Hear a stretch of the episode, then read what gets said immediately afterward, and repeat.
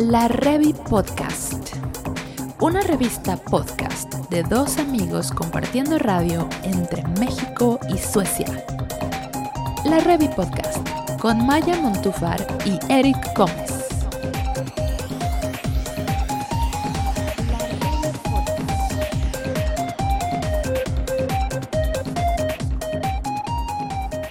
¿Qué onda, carnal? ¿Cómo estás? Muy bien, Mayita, aquí saludándote con mucho sueño. sí, préndete, préndete. Que nos están escuchando. Préndase. A eso intento. Como si fueran las 12 de la noche y anduvieras de fiesta. Pues es parte, es parte del. Es parte del rollo este de la diferencia de horario, ¿no? y ya estás hasta cenando, yo, yo acá. No, yo, yo, yo apenas hace ratito comí algo. Comí algo chiquito. Y ya ahorita ya estoy, este. Pues. Eh, bueno, ya es de noche, he de decirlo por acá. Pero. Eh, pues todavía es día, en, en, realidad. Nada más que aquí, pues ya a las 3 de. Ya ahorita es totalmente de noche. A las 3 de la tarde ya es de noche por aquí, por lo menos en esta parte de la geografía sueca. sí. ya, ya estaría jetón. Sí, tú estarías jetón. Yo soy como las gallinas, se, va la luz. ya sé, es muy loco, es muy loco. Sí. ¿cómo, va, cómo va todo por allá? Cuéntame. Pues muy bien, la verdad es que ya tenemos el invierno a todo lo que da por aquí. También tenemos el corona a todo lo que da por aquí. Entonces obviamente es bastante loco, güey, porque pues está pasando un poquito de todo. Eh, va a ser una Navidad muy rara. Pero bueno, fuera de eso, y bueno, un fin de año muy raro en general. Eh, pero fuera de eso, yo la verdad estoy muy contenta. ya terminé por fin la escuela, o sea, ya tengo muy poquitas cosas que entregar. Entonces, honestamente, eso sí, o sea, de verdad sigo trabajando normal, pero para mí se siente como si ya estuviera de vacaciones. O sea, tenía tanto que hacer, güey, que neta ahorita se siente como si estuviera de vacaciones es, una cosa muy, muy rara. sí, y, fíjate que esto del, del cierre de, del cierre de año con esto del COVID va a estar va a estar interesante. Justamente. Porque digo, acá también las cosas no están nada bien. Se está estirando la liga bien cabrón. Ay, me imagino. Este, sí, entonces, pues, no sé, o sea, va a ser raro va a ser muy raro. De verdad, va a ser así como la primera Navidad de Año Nuevo que sean tan locas, extrañas, bizarras. Digo, todo el pinche año fue súper pinche raro, ¿no? Sí, güey. Yo creo que nunca en la historia de, por lo menos en estas últimas generaciones, eh, no nos había tocado una cosa así tan loca. Porque había habido otra, otro tipo de pandemias que eran como, o bueno, no, ni siquiera tan tal cual pandemias, sino más bien como epidemias que eran raras y eran largas y eran locales o yo qué sé, pero realmente no había tantas cosas como pasando. Pero, eh, pues sí, había muchas cosas eh, muy extrañas por ahí. Y, creo que incluso, por ejemplo, eh, la verdad es que no, me he puesto yo a, investigar mucho, pero la, última fue pues la gripe española, ¿no? Que se disipó durante la Primera Guerra Mundial y todo eso. y antes de esa, pues la peste negra, ¿no? Claro, sí, sí. Pero pues todas han tenido sus particularidades. Esta sí estaba como muy bizarra. Un apocalipsis sí, muy, muy extraño. Bueno, pero cuéntame, ¿qué tienes por ahí con este rollo? Hoy tenemos una sección un poquito específica, ¿verdad? Porque es así como la editorial. Es una editorial que vamos a tener por aquí. ¿Y de qué va a ser hoy?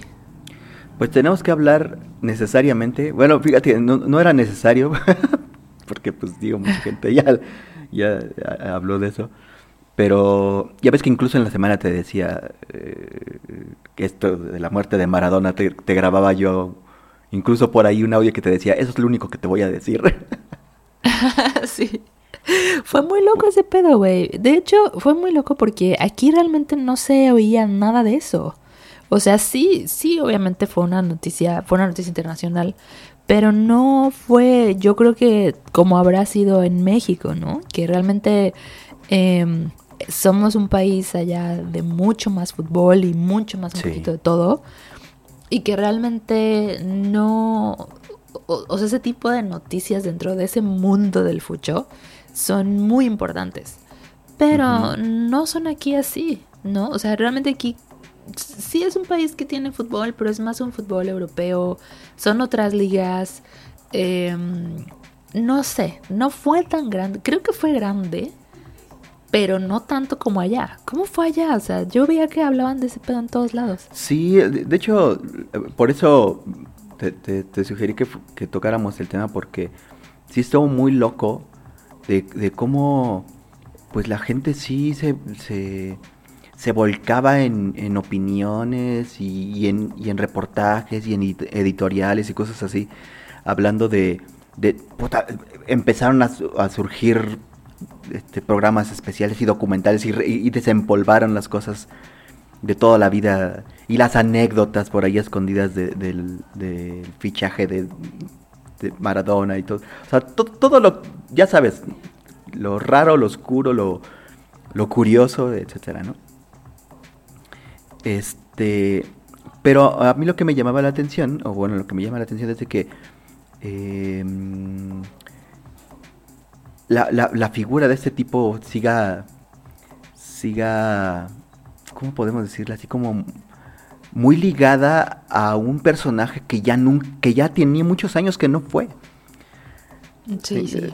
El, el- el- el tipo ya desde hace muchos años estaba muy descuidado, muy subido de peso, con una adicción a las drogas así súper obvia. Eh, lo Sí, vimos, claro. eh, lo platicábamos antes de entrar aquí, cu- cuando estaba en, en- en el Mundial de Fútbol, lo vimos hasta las manitas. Sí, no, Este- fue una locura. De hecho, en el último mundial, cuando iba hacia Sudáfrica, me parece, hay un video así súper famoso de ese güey que está así metiéndose de todo en el, en el autobús, ¿no? Pero además era una cosa muy, o sea, la, la, también hace poco vimos un video, eh, estábamos viendo un video de que él estaba en la cancha, estaba viendo un partido, solo no sé exactamente qué partido está viendo. Y, y él está así bien entrado viendo el partido y se ve cómo llegan a entregarle la, la grapa de cocaína. Y pues No. obviamente la cámara lo está enfocando. y, y cuando los demás jugadores que están ahí alrededor suyo se dan cuenta de que la cámara lo está enfocando, se paran todos a hacer casita para, Para que... no se vea. O sea que además era una cosa así. O sea, era, era un secreto a voces, pero todos lo sabíamos. Era, un cinismo Sí. así ya. No mames. Eh, Y, eso, es, eso es justamente, fíjate, eso es del, lo, eh, digamos, el aspecto más cínico que nosotros pudimos haber visto del personaje. Pero además, este, el, el tipo, ten- te comentaba, tenía denuncias por acoso, por, a- por abuso a menores. Y había tenido ya denuncias por sus exparejas por violencia doméstica. De hecho, hay un video incluso en donde él está dándole en su madre a, a una de sus ex. Ay, no. Entonces, este. eh, be- be- a mí me llamó mucho la atención de. Fueron más años, creo yo. Más, más años de desprestigio, más años de, de. de conocer ese lado oscuro de ese personaje. Que lo que pudo haber dejado al mundo. como, como- Es que yo creo que, mira, si no eres un fanático del fútbol. Y Güey, si pero es que, aunque fueras un fanático, digo, eh, eh, obviamente que, sí, ciertamente, siendo un fanático no entiendes razones. sí, exacto. Siendo un fanático, lo que es un fanático, pues haces una religión. Maradona tiene una Mara- religión. exactamente, sí, tan así, entonces ahí, ahí sí no va a haber manera de convencer a nadie de que pues él fue un, un personaje importantísimo para, para, para el mundo y que, y que no importa que haya sido un pinche claro. drogadicto, un, un violador, un maltratador de mujeres, un misógino, eso no importa, porque finalmente pateaba el balón bien chingón, Sí. ahí sí no va a haber razón para convencer. Sí, sí. O Pero sea, a lo que voy- Esa es el- la ironía, ¿no? Así. Ajá. A lo, a lo que voy es justamente de que no, yo no conozco otro personaje, o, o no ubico yo otro personaje, que, es, que haya sido evidentemente tan nefasto y que, y que la sociedad en, en su conjunto lo haya así como Ay, Trump. normalizado. Yo sí ubico varios, güey. No manches, pero así de que eh, de que los vieras así hasta la madre en un estadio o, o- Bueno, decadente, quizá no... De- eso, no- esa- esa palabra, de- decadente, sí como él, no, no pienso en muchos, pero, o sea, en general, el, el complejo, yo creo que Maradona tenía era este complejo como de rockstar, ¿no? O sea, vimos pero que se le lo pasaba... cobijaban, güey. Pero aparte se lo Ah, sí, cobijaban. eso era lo que estaba súper loco, que, que en Eh, un es- mundo eso que es lo además que- es un mundo mira, de, Eh, Al final de de, una vida sana, de deporte y todo, que le hayan cobijado esas cosas y son... él tiene entonces, derecho a es ser quien es es. loco, Muy O loco. sea, Ma- Ma- Maradona tiene derecho a ser quien, quien es. O sea, todo mundo tiene derecho a ser. Sí, sí. Pero aquí, aquí lo cuestionable no es, no es- no es que él haya sido así, si lo quieres ver desde ese punto de vista, sino que eh, ha- hablo yo de, de- cómo todo mundo eh, vimos hasta folclórico, normal, eh, natural, todo eso que ocurría alrededor de ese personaje y decíamos, "Pues, chido. Y no, y no, y no, y no faltaba en los mundiales. No, no sé si incluso supiste que lo contrataron para un equipo de primera o segunda división, no sé, aquí en Sinaloa. Vino, vino aquí a México a ser direct- director en técnico. Sinaloa, sí, donde está la mera mata del... Sí, sí, por Sí. supuesto fue. Saludos a Sinaloa. Por Sí, supuesto no. fue la botana de, de eh, no, no. a- al final de cuentas, es, eh, lo, que me, lo que me impresiona a mí es cómo la, la gente.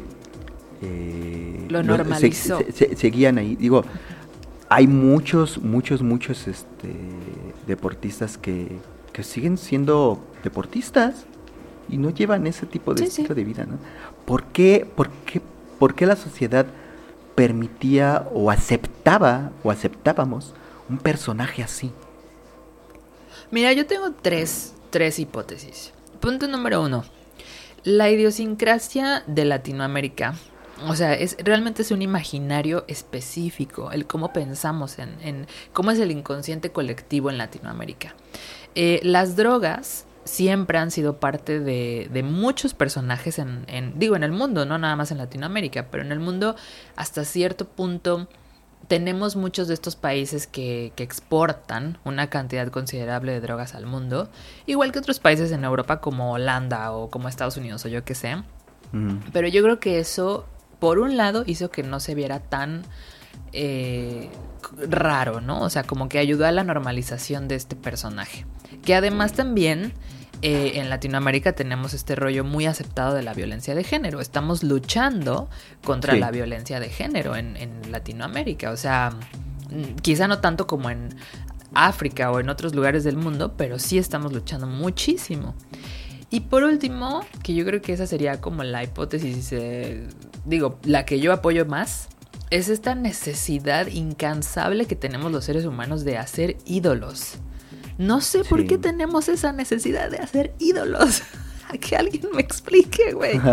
Y que alguien me explique por qué habríamos de hacer de una persona como Maradona o como cualquier otra persona que tiene ese tipo de complejo de rockstar un ídolo, ¿no? Que hasta tenía religión. Entonces, eh, digo que me perdonen mucho sus seguidores, pero ojalá me lo pudieran explicar. Y con más que datos y argumentos de fútbol, ¿sabes? De cuántos goles hizo y, y Ajá, así, sí, ¿no? porque Y, y- y cuántos, cuántos equipos le ganó y... O sea, ¿sabes?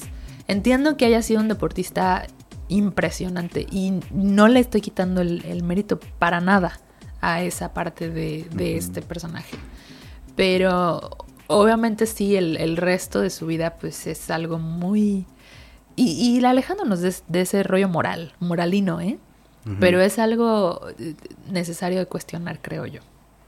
Sí, En digo, fin. porque al, fin- al final de cuentas, eh, como, como dices tú, se, se encumbraba como un ícono. Y, y, y, y la pregunta es un ícono de qué, ¿no? Sí. A esas, a esas alturas, de- al- al- o el último de qué, de qué era un ícono.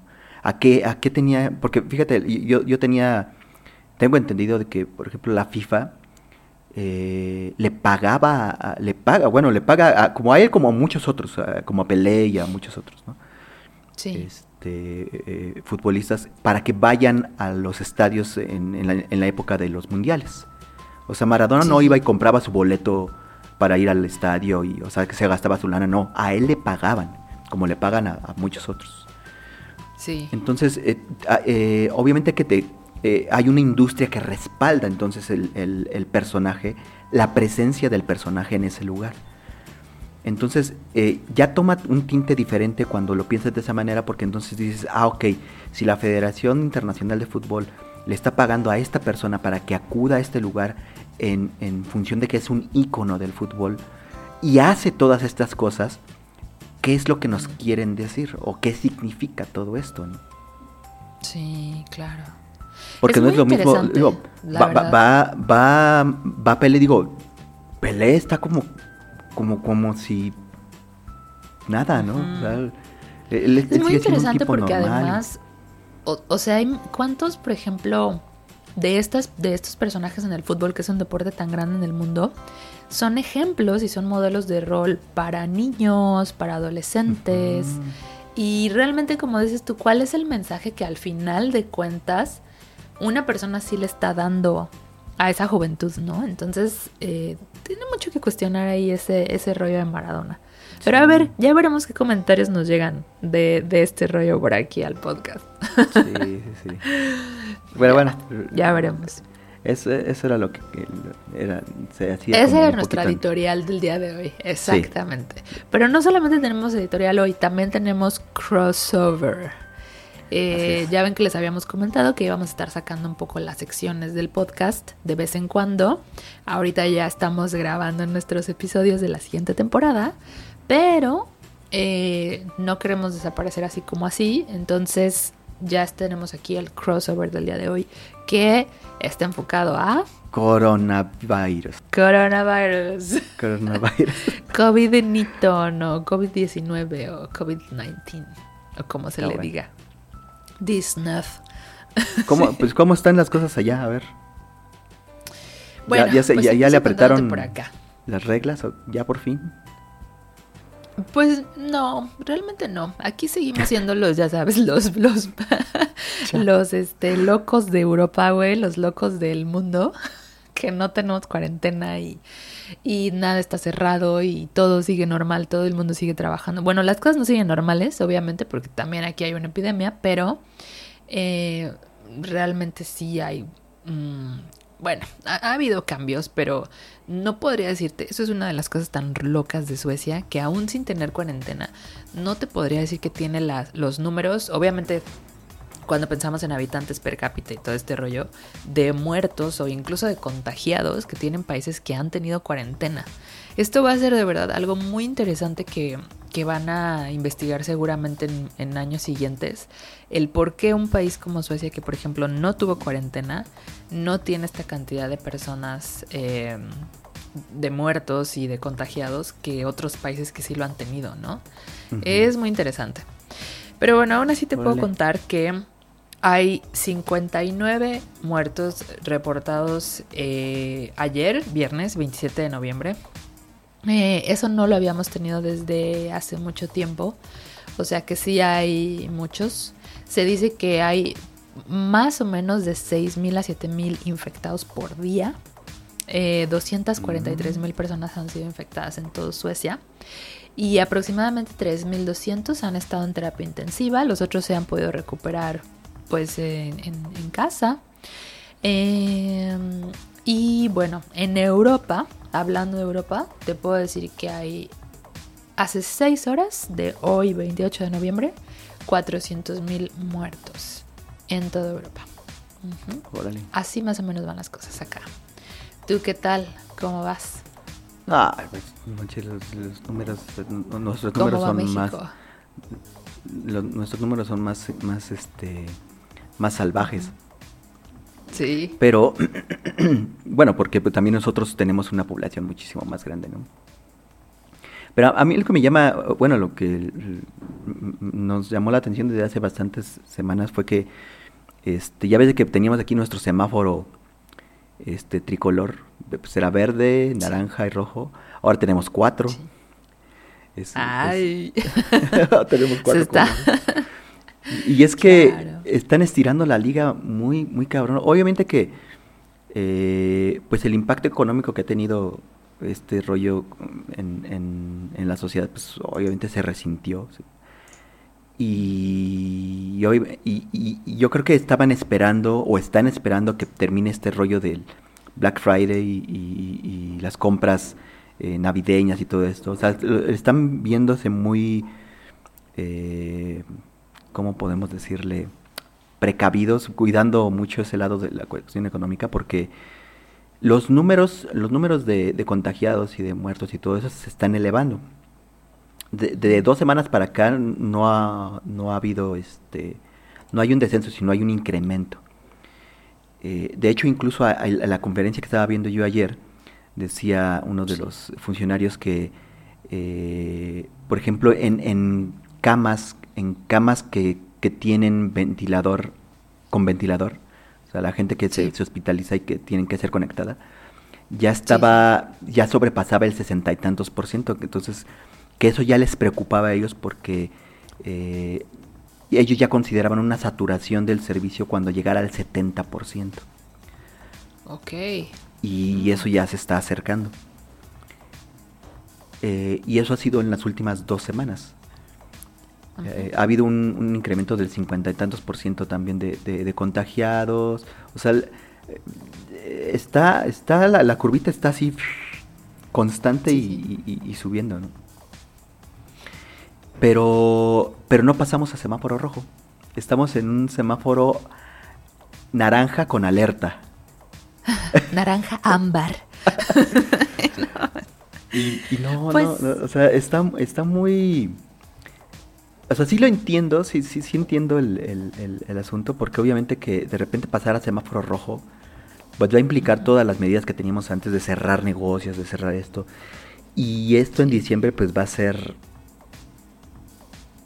Pues, sí, un claro, colapso, va a ser... Eh, que, bueno, también yo por ahí ahorita que estás eh, mencionando eso de que todavía no hay semáforo rojo, lo que me estoy preguntando es quizá si realmente lo que quieren de alguna forma es activar un poco esa parte de la economía que se quedó como tan olvidada durante el año y que justo ahora dicen, bueno, no hay que poner el semáforo rojo para que la gente, la gente como que alcance a gastar, ¿no? Y de alguna manera active un poco este rollo que, que en México y en muchos otros países ha sido desastroso, ¿no? O sea, Latinoamérica, por ejemplo, la neta está sufriendo mucho con, con este rollo de la... Yo creo que incluso más de la... Bueno, no sé cuál, cuál es peor, ¿no? O sea, bueno, si vemos a Brasil, la cantidad de muertos que ha tenido Brasil, obviamente sí, eh, seguramente el virus le ha pegado más que a la economía, pero...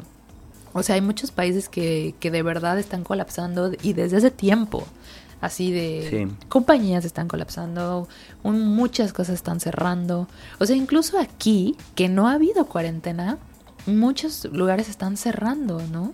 Lugares que eran así. Sí, sí, o sea, hace poquito cerró mi cafetería favorita en Karlstad, que era una cafetería muy próspera. Les iba súper bien, o sea, en, verano esa cafetería tenía así filas de gente así para comprar helado y, café y té y todo, o sea, y, y acaba de cerrar. Dicen que a lo mejor vuelven, pero por lo menos ahorita no pudieron ya sostenerla. Imagínate lugares que ya tenían una economía en crecimiento, en desarrollo y que además eh, han tenido cuarentena. Está... Bueno, y, estamos hablando de, por ejemplo, ahí en, que Suecia, pues, que es el primer mundo, le pasa eso. Ahora imagínate en sociedades como la nuestra, que son economías emergentes en las que casi casi los negocios están al, van al día, ¿no? sí, exacto. digo, aquí pues también a los meses de que había empezado esto del semáforo rojo, pues muchos negocios cerraron y ya no, se, ya no volvieron a abrir. Sí. Y, recuperarse de eso ha costado un poquito, bueno, no, un poquito, un muchote. Y sí, justamente ya en este cierre de año ya se ve bien patente lo difícil que debe ser como autoridad tomar decisiones de ese tipo mm. y, decir qué hacer, ¿no? Porque por supuesto que importa la gente que, que se, que, muere, por supuesto que importa el no hacer reunión. Por ejemplo, eh, aquí en, en, en, en, la Ciudad de México hay, hay una consigna de que ya no se vende alcohol, por ejemplo, después de las 7 de la tarde. Ah, ok. Y eso es para... y eso es para evitar justamente que haya la, la, la convivencia, ¿no? Sí, sí. Como Pero que tú si sabes no hay que- alcohol ya no te quedas más tiempo. Ajá. Pero tú sabes qué hacemos nosotros los mexicanos, ¿no? ¿Qué? Pues compras Pues, antes. comprar. Sí, sí. que Entonces- bueno, bienvenidos a nuestro mundo, ¿eh? Porque así es aquí. O sea, aquí cierran el, el- la- ya ves que aquí el gobierno tiene un monopolio del alcohol, ya lo he contado en otros podcasts, vayan a escuchar otros. Sí, sí, sí. Pero aquí en Suecia el, el gobierno tiene el monopolio del alcohol y cierran a las 5.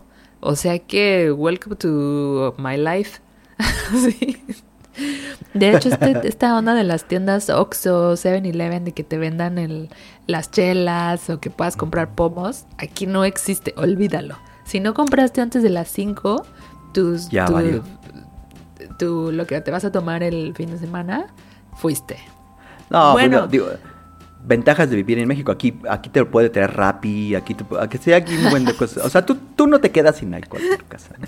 Sí, sí. que de hecho, este, aquí, güey, hay unos, hay, hay una cosa, digo, yo no sé, alguien me tiene que decir si es verdad, pero hay como un mito urbano, y creo que sí existe, de, de unos camioneros que tienen eh, abierto así en la noche su, su camión, ahora sí que de carga, Ajá. con chupes, güey, ¿no? O sea, que tienen así pomos, y obviamente te lo dan más caro.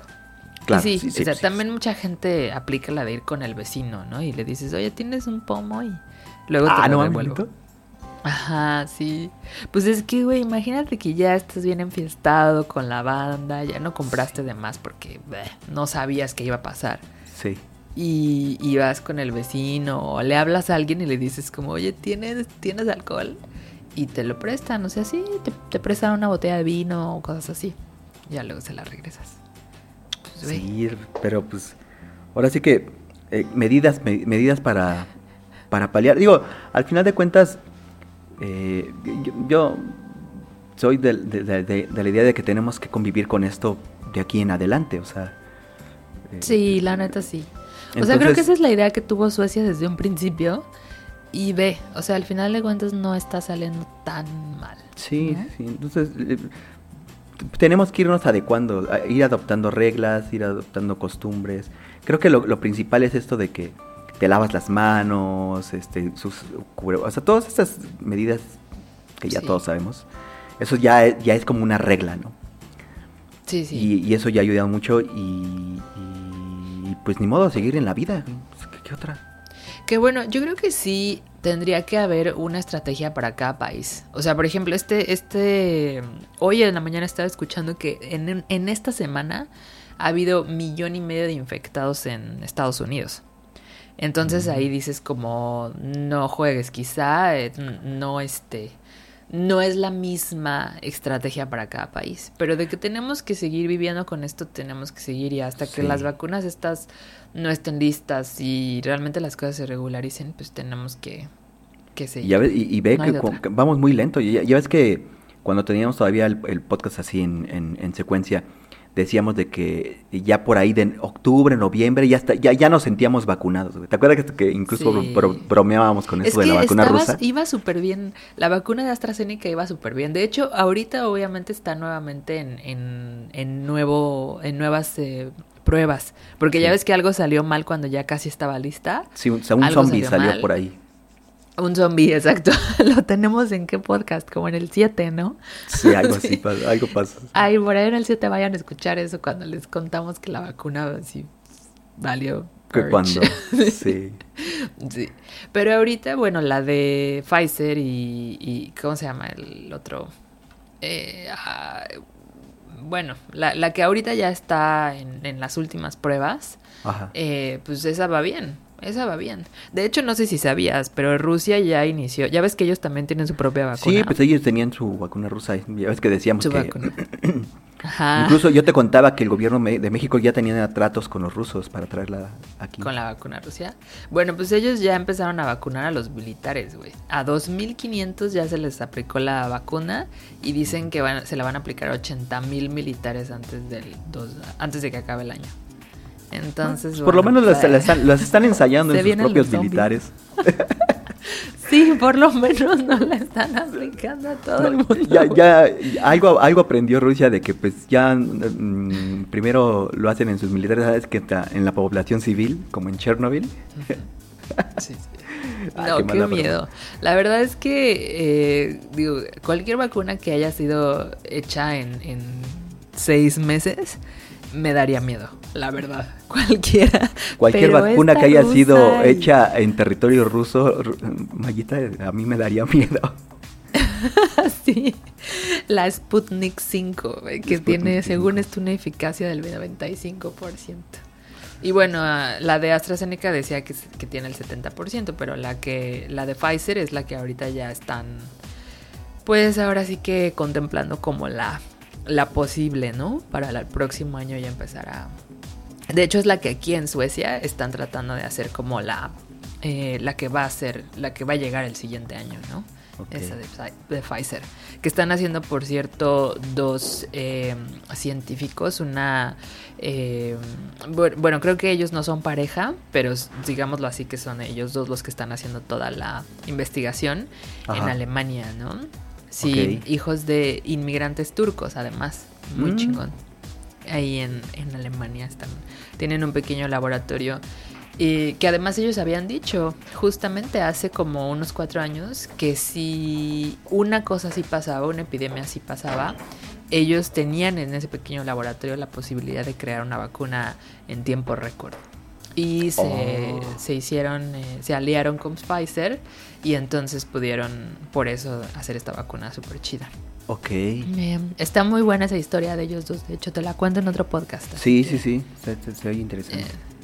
Eh, sí, los he estado siguiendo un poquito porque, pues obviamente fue muy raro porque es un laboratorio, digamos, es una empresa pequeña, ¿no? No es una multinacional o transnacional, nada de eso, es una empresa realmente pequeña pero que aún así, pues eh, la, las posibilidades que tienen estos científicos han llegado a, crear una vacuna la más pues eh, probable de que realmente nos pueda proteger contra el COVID-19. Está, bien chistoso porque yo también por ahí encontré un artículo de una niña de 14 años que también había, no sé si lo, llegaste a ver, una niña de 14 años que también encontró una posible eh, vacuna.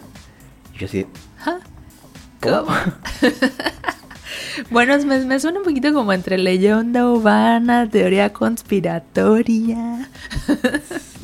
pero bueno, sí, pero ahí tenemos a Greta. No, no, no, yo, sí, yo sí lo veo, yo sí lo leo con un poquito de, de, cuidado porque definitivamente los centennials y los millennials, entre, entre centennials y millennials hay mucha gente muy, muy inteligente, Digo, por ejemplo, toda esta generación que eh, acá hay un, hay un documental por ahí que, por cierto les recomiendo. Ah, no, iba a hacer recomendaciones, pero hay un documental en, Netflix que se llama Generación Marte. Y habla ah, justamente de, todos estos niños, niños, millennials, centennials, que, están preparándose para justamente ser la generación que, colonice Marte.